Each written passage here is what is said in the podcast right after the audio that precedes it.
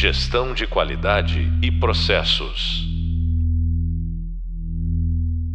Olá a todos, bem-vindo ao podcast da disciplina Estratégia e Gestão com Resultados. É, sou o professor Guilherme Daguiri e no podcast de hoje vamos falar um pouquinho sobre dicas de como influenciar os principais stakeholders e ter sucesso em seus projetos. Hoje o convidado é muito especial, né? Além de eu ter trabalhado junto com essa pessoa, um grande amigo, né? Então Vou apresentar um pouquinho o convidado de hoje, que eu acho que vai ser muito rico o nosso bate-papo. Para falar do assunto hoje, eu convidei o Brian Miller. O Brian, hoje, ele é Senior Director da área de ICP, né, da Álvares Marçal, é uma consultoria aí global aí, que atua aqui no Brasil. Atualmente, ele é responsável pela prática global de Delivery Model e transformação ele desenvolveu projetos de turnaround operacional e transformação nos segmentos de mineração, energia, infraestrutura, real estate, óleo, é, e gás, siderurgia e papel celulose no Brasil e fora do Brasil. É formado em engenharia civil, mestre em administração na FDC com pesquisa voltada para os desafios de implementação do Lean Construction e BIM na construção. E eu estou sabendo que também está fazendo o MBA, o curso na IESE, né? Então, pr primeiro, obrigado, Brian. Prazer estar com você aqui. Muito legal você aceitar o convite, ser da sua agenda apertada de, de viagem, né? Então, primeiro eu queria agradecer aí pelo convite, pelo aceitar o convite, viu? Opa, prazer todo meu, Guilherme. Ah, legal. Bom, Brian, antes de começar aqui, né, fazer um bate-papo sobre esse tema que é muito importante aqui para eu acho que para a gente ter efetividade em programas de transformação execução de estratégia, que são, é a gestão da mudança, é influenciar os stakeholders principais, né? Antes de a gente começar esse bate-papo, eu queria que você falasse um pouquinho de você, da sua história. É, atualmente você lidera um segmento importante na consultoria de transformação. Eu queria que você falasse um pouquinho de, de você aí antes de a gente começar o bate-papo. Legal. Bom, vamos lá.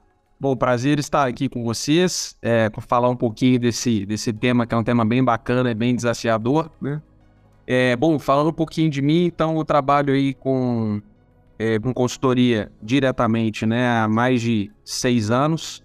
É, comecei trabalhando é, com construção civil né, e depois acabei migrando para a área de consultoria, que é onde eu gosto de trabalhar bastante, porém antes de migrar para a consultoria, eu trabalhava é, também na Andrade Gutierrez e dentro de uma área né, de também como se fosse uma consultoria interna. Então, sempre atuei aí desde minha, o início da minha formação com consultoria, com gestão da mudança, né, é, com gestão é, de projetos é, de diferentes formatos, em diferentes culturas, em diferentes localidades, não só em projetos né, locais, mas projetos também globais.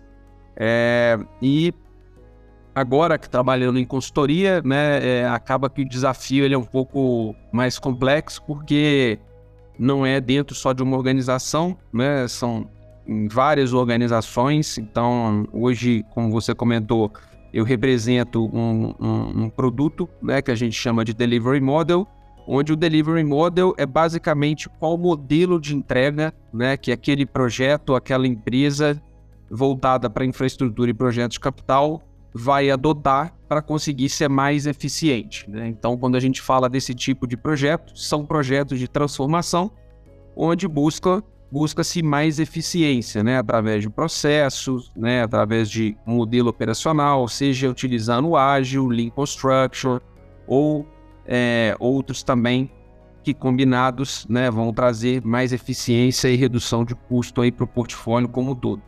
Mas são projetos aí que estão sempre mudando aí o status quo da empresa e aí é onde vai ter, vamos esbarrar bastante no que a gente vai estar tá falando, que é como fazer isso acontecer, né? E como que a gente consegue garantir que esse tipo de transformação seja liderada da melhor forma e conduzida aí da melhor forma aí junto aos stakeholders ao longo de todos os projetos. Ah, legal demais. Então, é, é, o tema de hoje é o seu dia a dia, né, Brian? Exatamente. o Brian, assim, então a gente já entrando no assunto aqui, né? É, queria que você falasse aqui um pouquinho quão é, quão é importante isso? É, é, muita gente não conhece o processo de gestão da mudança, né? O pessoal, quando vai fazer uma estratégia, um programa de transformação, ou um projeto em si, enfim, está mais preocupado aí com a gestão do projeto, execução da técnica, do que propriamente dito o que permeia a parte da externa mesmo, né, do capital humano, enfim. Quão é importante, na sua opinião, quão é importante a gestão da mudança, né, na aplicação de um projeto, de uma estratégia? Isso é mais importante que a parte técnica? Que, qual é a sua opinião, nossa? Então, é difícil falar, né? Porque os dois temas são muito importantes, né? Da mesma forma que eu não consigo, né, fazer um projeto bem feito se eu não tiver uma técnica, né, para que eu, a metodologia que eu vou adotar para aquele projeto para chegar no resultado final, mas por outro lado também tem toda a gestão da mudança, né, é, que tem que ser feita, né? Independente do tamanho do projeto, né? O que vai mudar é a quantidade de stakeholders, mas eu gosto sempre de trabalhar com quatro principais alavancas, né, que foram as principais alavancas da mudança, onde é, eu, eu, iniciei né, um trabalho de um projeto de transformação global e a gente adotou quatro alavancas, né, que é a alavanca da gestão da mudança, que a primeira é criar o um entendimento e convicção, né? Então, como que eu consigo, né, é, envolver aquelas pessoas em relação ao propósito daquele projeto, né? Para que, que aquele propósito, aquele projeto está sendo feito, né? O que que a empresa vai ganhar com aquilo? A pessoa como indivíduo vai ganhar com aquilo, né? O grupo coletivo vai ganhar com aquilo, né? Qual que é o objetivo daquela transformação, daquele projeto, ou seja, daquilo que eu estou fazendo? E é muito importante ter esse entendimento muito bem claro, porque senão se isso não for bem estabelecido, né, cada um vai ter uma interpretação, né? Então, quando você está fazendo um projeto de transformação, se você não comunicar bem, muitas pessoas vão entender que pô, a empresa não está bem, ou eles vão entender que é um projeto que vai cortar pessoas, ou eles vão entender e às vezes não tem nada a ver com isso. É, é às vezes a empresa está inclusive num processo de crescimento, só que ela precisa de se estruturar para crescer mais ainda, né? Então esse esse primeiro pilar, que é gerar o entendimento e a convicção, é extremamente importante. E nesse primeiro momento, todos os meus projetos, eu tento engajar sempre a equipe de marketing, né? Que é a equipe que vai estar junto comigo desenvolvendo um plano de comunicação para aquele projeto, através das redes sociais, das mídias né, do, do internas da empresa, e dependendo da, da amplitude do projeto, inclusive externas. Né? Hoje eu estou fazendo um projeto, por exemplo, onde a gente vai mudar toda a forma da empresa gerir os contratos dela. E quando eu estou gerindo o contrato, eu estou lidando com terceiro. Né? Então, além de comunicar internamente que está tendo uma transformação, eu também tenho que comunicar os meus terceiros, o que, que aquilo está acontecendo, como é que eles vão ser envolvidos, qual vai ser o problema, qual vai ser a, o que, que eles vão ter né, de, de impacto com aquele projeto. O segundo Legal. ponto que a gente traz né, são os mecanismos formais de reforço né? Ou seja, a partir do momento que eu vou ter né, uma mudança, eu preciso de ter muito bem estabelecido quais vão ser os mecanismos formais daquele projeto, né? E ele vai estar atrelado à meta, né? Eu vou ter bônus com aquele, com aquele projeto. Não adianta nada eu ter um projeto de transformação, né? Complexo, onde todo mundo vai estar sendo envolvido, todo mundo vai estar engajado, mas ninguém ganha nada com isso, né? No fim do dia, todo mundo precisa de ter né, algum incentivo né, para estar tá, é, envolvido naquele projeto. Então, é ter esses mecanismos de reforço, ter né, tanto para o lado positivo quanto para o lado negativo também. Né? Eu ter os procedimentos bem descritos, né, é, para que eu possa utilizar esses procedimentos como base. Né? Eu não vou mudar um processo e eu não vou gerar, eu tenho que gerar uma documentação, né? E essa documentação que vai ser a base para que a gente conecte com o terceiro elemento, que é a parte de treinamento e desenvolvimento. Né? Então, eu preciso de treinar e desenvolver aquelas pessoas para que elas possam trabalhar no novo formato, da mesma forma, né? e conseguir atingir os objetivos dessa mudança. Se eu estou falando de uma cultura ágil, né? eu preciso de explicar o que é o ágil, como é que o ágil funciona, né? na prática, na teoria, né? fazer um, processo de treinamento com as pessoas. E por fim, né, a cerejinha do bolo é o role modeling, né? Então, a partir do momento que eu fiz essa mudança, a liderança precisa de puxar, né? Então, por exemplo, eu estou fazendo um projeto agora onde a gente está mudando toda a forma da empresa é, gerir os projetos do portfólio dela. Ela tem uma empresa que ela é, executa a empresa de óleo e gás, é multinacional, ela tem mais de 180 projetos acontecendo em paralelo, e a gente mudou a forma dela gerir e executar esses projetos.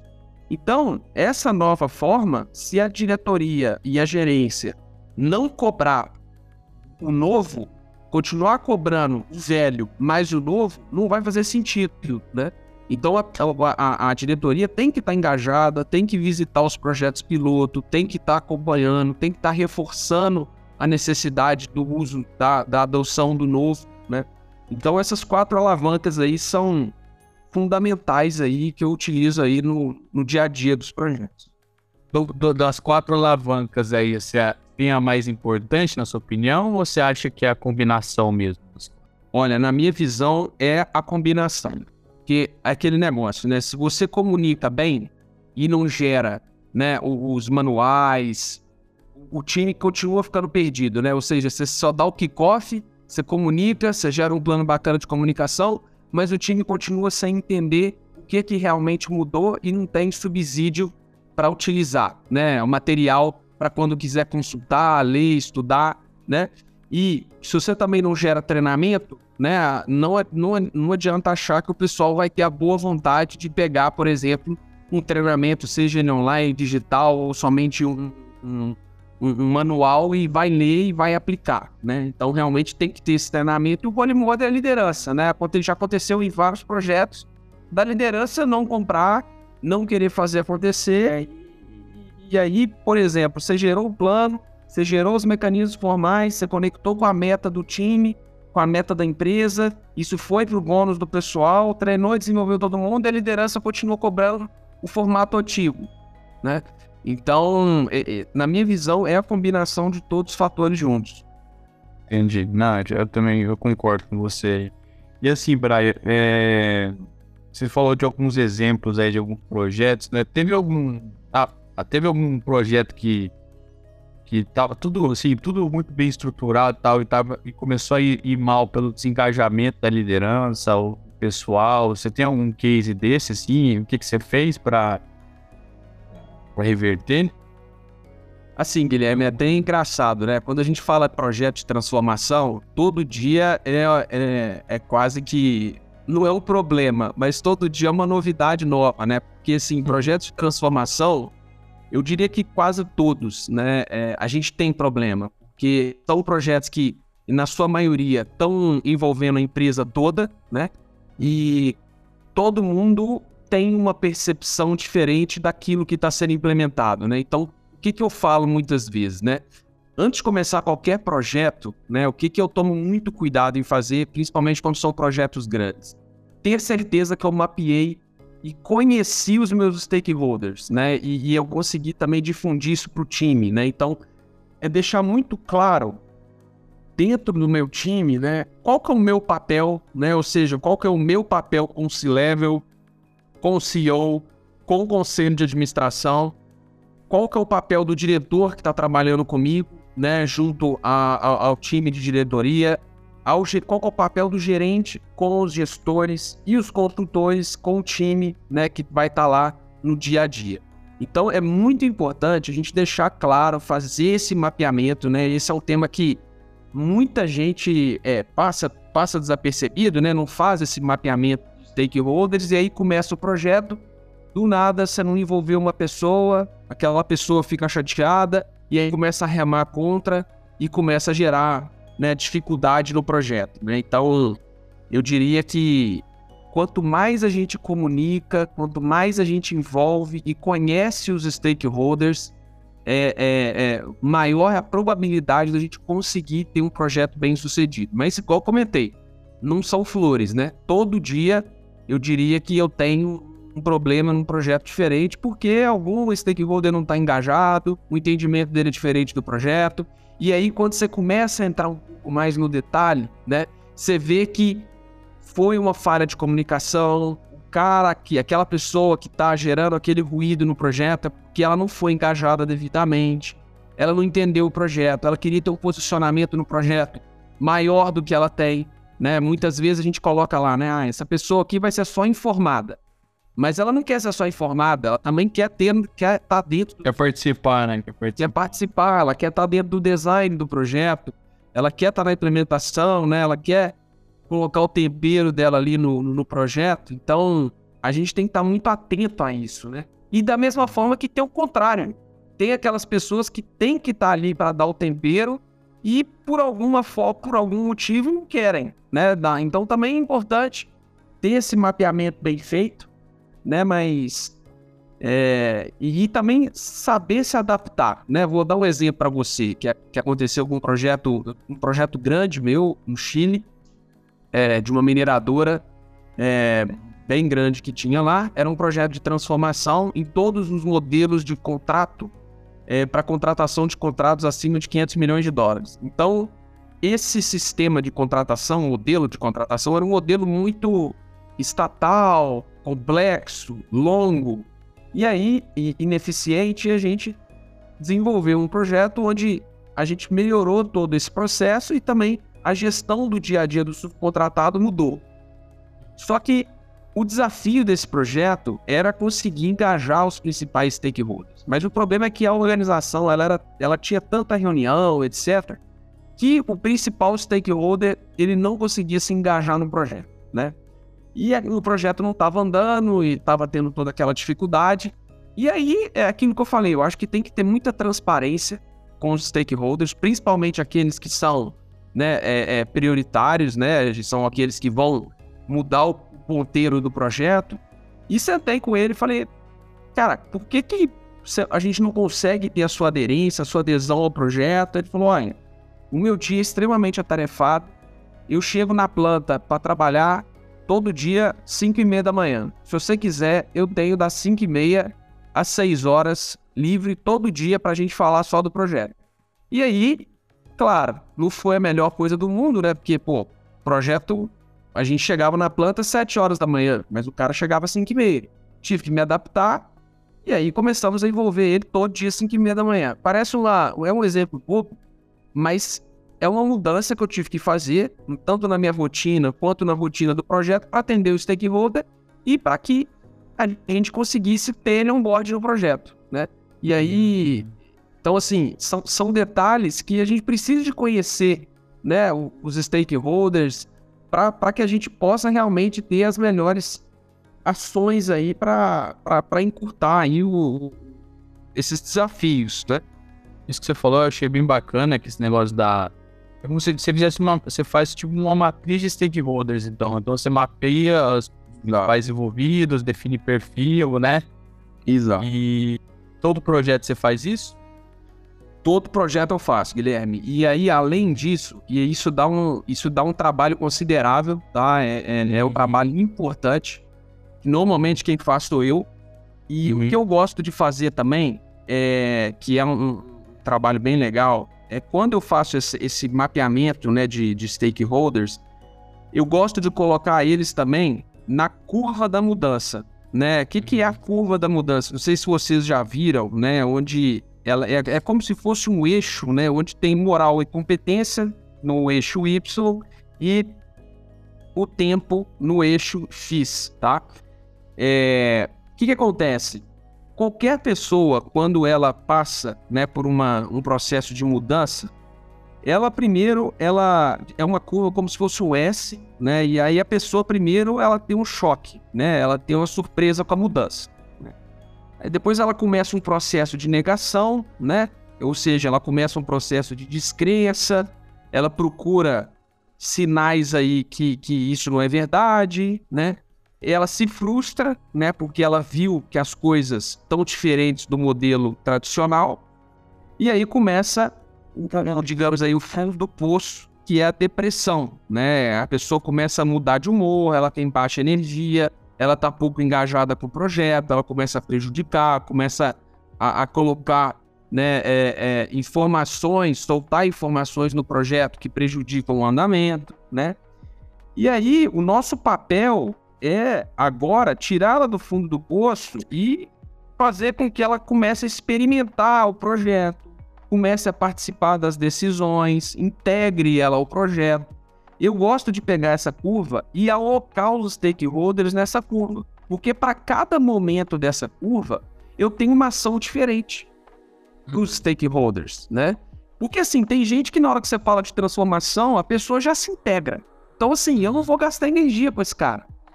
Só que tem gente que passa pela curva toda, né? Então é aquela pessoa que eu tenho que pegar na mão e acompanhar aquela pessoa, né?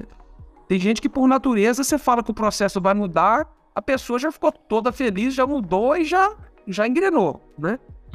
Tem gente que não, tem gente que passa por isso tudo e tem que ter um acompanhamento por isso tudo e que você acelere esse processo, né? Por isso que é tão importante ter essa matriz, ter essa curva da mudança, enxergar onde que os seus stakeholders principais é lógico que a gente não vai fazer isso para um projeto que você tem 200 stakeholders e você vai fazer com todo mundo.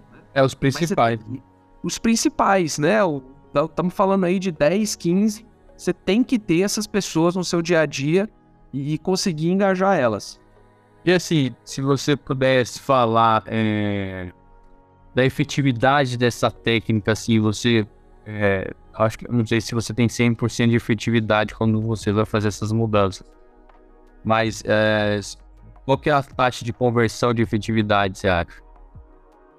Guilherme, assim, é difícil mensurar, né? Mas assim, eu, eu tenho visto, né, que quando, quando eu coloquei isso dentro do, do meu, digamos assim, do meu processo no dia a dia, eu tenho tido muito menos problema é, quando eu comparo com pessoas que não fazem nada de gestão da mudança, entendeu?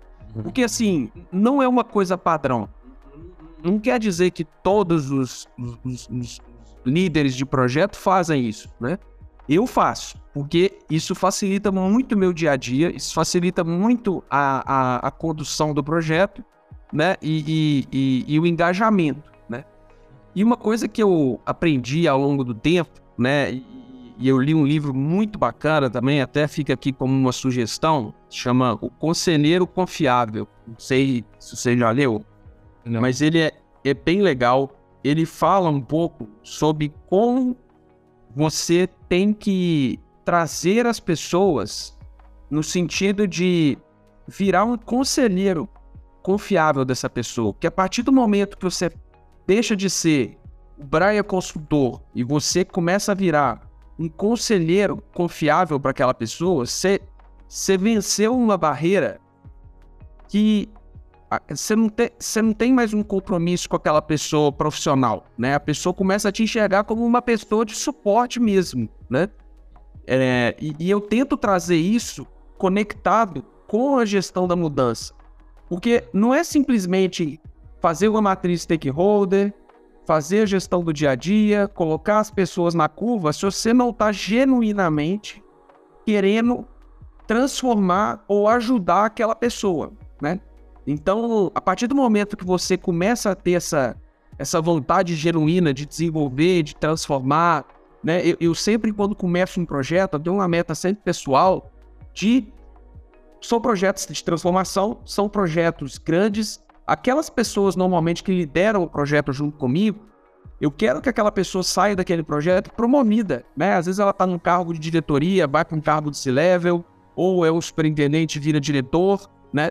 Então, e isso, é, eu tento promover isso porque é uma forma de gerar um engajamento também, né? É meu com aquela pessoa, né? E aí a gente gera um nível de confiança, acho que é essa a palavra, né? Confiança. Né? Quando você gera um projeto onde o líder do projeto, os principais stakeholders criam confiança, é outro. Você tem outro patamar de, digamos assim, de solução de problemas, né? Igual quando você vai começar qualquer projeto novo, que começa aquela desconfiança, né? A pessoa começa a perguntar muito o que que tá fazendo, o que que tá acontecendo, qual que que vai acontecer semana que vem, o que que os consultores estão fazendo, isso é desconfiança, né? Então é, é importante não só fazer a matriz, desenvolver as pessoas, mas também para aqueles stakeholders principais criar esse elo de confiança também, Tá? Então, até se você pôr uma dica aí, a leitura desse livro. Uhum. Não, isso aí é uma dica muito legal mesmo. Acho que. É porque quando você fala em gestão da mudança, você tá mexendo com o fator humano, né? Não tem muito. Não é muito. É, tem tem técnica, mas não é uma coisa muito binária, né? Então, eu acho que essa parte da confiança aí, eu acho que é uma dica muito legal. E aproveitando aqui, Brian, que você comentou sobre isso aí, você, é, como que você consegue abranger todo, porque assim, a gente está falando muito de stakeholders de, de, de alta liderança e tal, né? Mas como que você, você porque agora quando você está executando um projeto, você acho que acredita que você atua em todos os níveis da organização, né? Uhum. É, é, diferente a gestão da mudança, né? A influência dos stakeholders para cada nível ou você acha que é uma coisa que é, é desdobramento mesmo? Não, eu acho personalizar muda, né? Eu acho que muda para cada nível, sim. Eu até diria que é, eu gosto muito de fazer, assim, quando a gente está falando dos outros níveis, né? A forma de comunicar, ela é muito importante porque, assim, quando você vai falar de um projeto de transformação, o ganho desse projeto é, é diferente de você falar para um CEO, né? Ou seja, você vai falar com ele, olha, esse projeto vai melhorar o EBITDA em tanto, vai, né, vai, vai melhorar é, é, X, XPTO KPIs da empresa, vai movimentar a empresa nessa direção. Essa, essa é uma forma de engajar né, um CEO. Não necessariamente esse tipo de abordagem vai engajar também o operador, a pessoa que está lá na ponta, né? O, muitas vezes a gente está ali, às vezes até tentando convencer um encarregado, que é uma peça-chave do projeto, né? Por mais que pareça é, pequeno, né? Mas não é, é uma, um encarregado de um portfólio de 160 projetos, né? Mas aí o que, que eu gosto de fazer muito? Eu gosto de desdobrar isso para o âmbito pessoal, né? Então, assim, o que, que aquele encarregado vai ganhar com aquele projeto como pessoa. Tirando ele do ambiente organizacional, né? Então, olha, o que, que eu gosto de trazer para aquele encarregado? Vou dando, dando, um exemplo aqui, o encarregado da construção civil, onde a gente está fazendo um projeto de transformação, implementando, por exemplo, o Lean Construction e o BIM, né? Que são duas metodologias, uma que é uma metodologia de como construir de maneira mais eficiente, e o outro que é uma metodologia de como fazer uma gestão de projeto de maneira é, muito mais integrada, com visualização 3D, né, conectado com orçamento, etc. Então, qual que é o papel dele nessa transformação? O que, que ele vai ganhar com isso? Ele vai ganhar que agora, quando ele sair desse projeto, ele vai sair um encarregado muito mais preparado para o mercado de trabalho do que ele é hoje, né? Muito mais capacitado, com muito mais conhecimento, com muito mais valor agregado do que ele, do que ele teria no passado. Né? Hoje, a construção civil, as empresas que não fazem o Lean Construction, que não tem o BIM, que não tem uma gestão madura, são empresas que estão fadadas ao fracasso. Então, as empresas elas estão mudando para isso. Então, se eu sou um encarregado que eu tenho esse conhecimento, tenho essa experiência, o que, que eu gosto de fazer também? nos meus projetos, né? A gente faz muito treinamento, gera o certificado, né? Essas pessoas, o, pessoal mais da ponta, gosta muito de ter certificado, de ser reconhecido, né? Muitas, muitos deles não tiveram oportunidade de ter um certificado na vida, né? Então, às vezes, muitas vezes eu já treinei, já participei de treinamentos onde aquele encarregado, aquela pessoa ganhou o primeiro certificado na vida dela. Ela nunca tinha ganhado nenhum certificado de nada, né? Então, olha que bacana, é uma forma muito diferente de engajar, né? Então, por isso que eu, quando eu falo de plano de comunicação, não é sentar com o marketing e falar assim, como é que vai ser a cara dessa comunicação? É você sentar e pensar para cada nível da organização como que eu quero comunicar, como que eu quero engajar e o que que eu vou fazer para engajar, né? Foi o que eu falei. Se eu chegar para o encarregado e falar assim, olha, a gente está fazendo um projeto de transformação que vai melhorar o EBITDA da empresa em tanto, a empresa vai crescer 30% e, e sabe, eu não estou conectando com ele, não é, a, não é a linguagem dele, né? Então eu gosto sempre de ter essa, essas três camadas. A primeira camada é a nível organizacional, o que, que a organização ganha com o projeto, o que, que aquele grupo em específico vai ganhar com aquele projeto, que é aquela área, né? Então a gente pode estar falando de suprimentos, da engenharia, da operação, do marketing, do comercial e o que, que o indivíduo vai ganhar. Né? Então é importante ter muito bem estabelecido essas três camadas para que nessas três camadas você consiga ter né, um, um, um, plano é, para você chegar naquela pessoa que está, digamos assim, até mais na ponta. É, legal. O Brian, ah, muito bom, muito. Eu gostei muito dessa parte da confiança que você comentou lá. Vou até, vou até ler esse livro aí, Conselheiro Confiável, e também essa personalização da, da comunicação para cada nível, né? A gente já tá funilando aqui final aqui do podcast, mas eu queria só te fazer mais duas perguntas para você que eu acho importante. Quando a gente fala influenciar stakeholder, fazer gestão da mudança, eu entendo que você tem conversa difícil quase todo dia, né? Independente do nível. Deve ter umas conversas aí de dar feedback, falar os problemas aí para para CEO de empresa, para diretor, para todos os níveis, eu entendo. É, você tem alguma dica de ouro aí para assim alguma algumas dicas aí para ter, ter a conversa difícil e ela ser efetiva? Essas Sim. conversas difíceis do dia a dia? Tem, tem algumas, algumas, digamos assim, algumas regrinhas de ouro que eu gosto muito de. E aí é assim, né? É o que eu encontrei, né? Podem existir outras formas, né? Mas assim, o primeiro ponto que eu, que eu vejo, pessoal, é, é assim: empatia é tudo, tá? Então, assim, é, esse é o primeiro. Eu vejo muita gente, às vezes, é, já. Às vezes, um sorriso já muda o tempero da reunião. Então, assim, é a primeira. A, quando você vai sentar com uma pessoa, né, às vezes para dar um feedback, né, para e muitas vezes quando você vai fazer assim one by one que, de um projeto que está dando problema, com um stakeholder problemático, acho que empatia é o primeiro ponto, né, que a gente precisa de, de trazer, tá?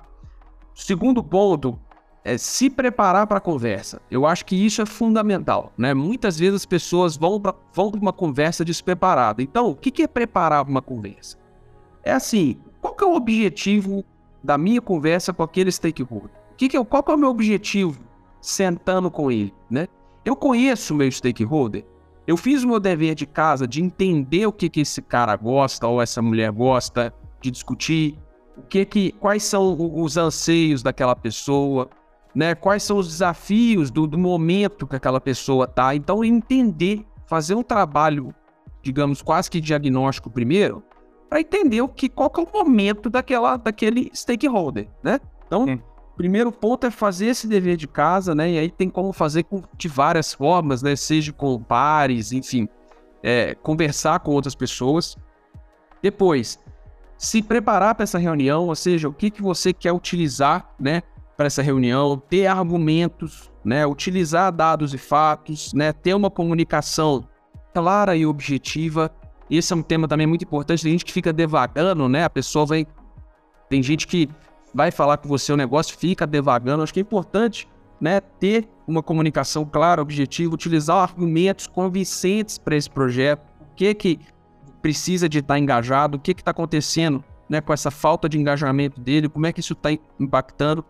Outro ponto super importante, demonstrar conhecimento. Né? Muitas vezes as pessoas é, não te conhecem, né? Então é importante também falar o que, que você fez, é, é, é claro que você não, não, não, é um negócio robótico, né? Que você chega e fala, olha, sou o Brian, faço isso, isso isso, né?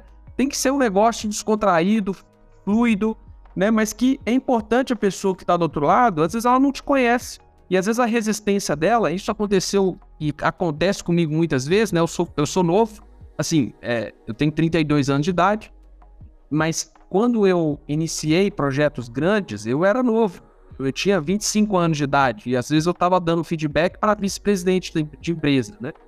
E aí, na cabeça dele, pô, o que que esse moleque vem falar aqui comigo, né? Eu tenho 50 anos de experiência e vem esse moleque aqui querer me dar lição de moral, né? Então, também contar um pouquinho do, da sua experiência, né? Eu acho que todo mundo pode agregar, né? Eu, eu, eu, eu desde um estagiário né, de inovação, de tecnologia, pô, quanto que eu, eu, eu, troco ideia com essas pessoas e, e, e, todo dia aprendo muita coisa, né? Então a gente tem que ter cabeça aberta para isso, mas é importante mostrar que você tem conhecimento para estar tá ali, né? E ser coerente. Acho que um ponto importante também, isso eu tento tentar levar no dia a dia.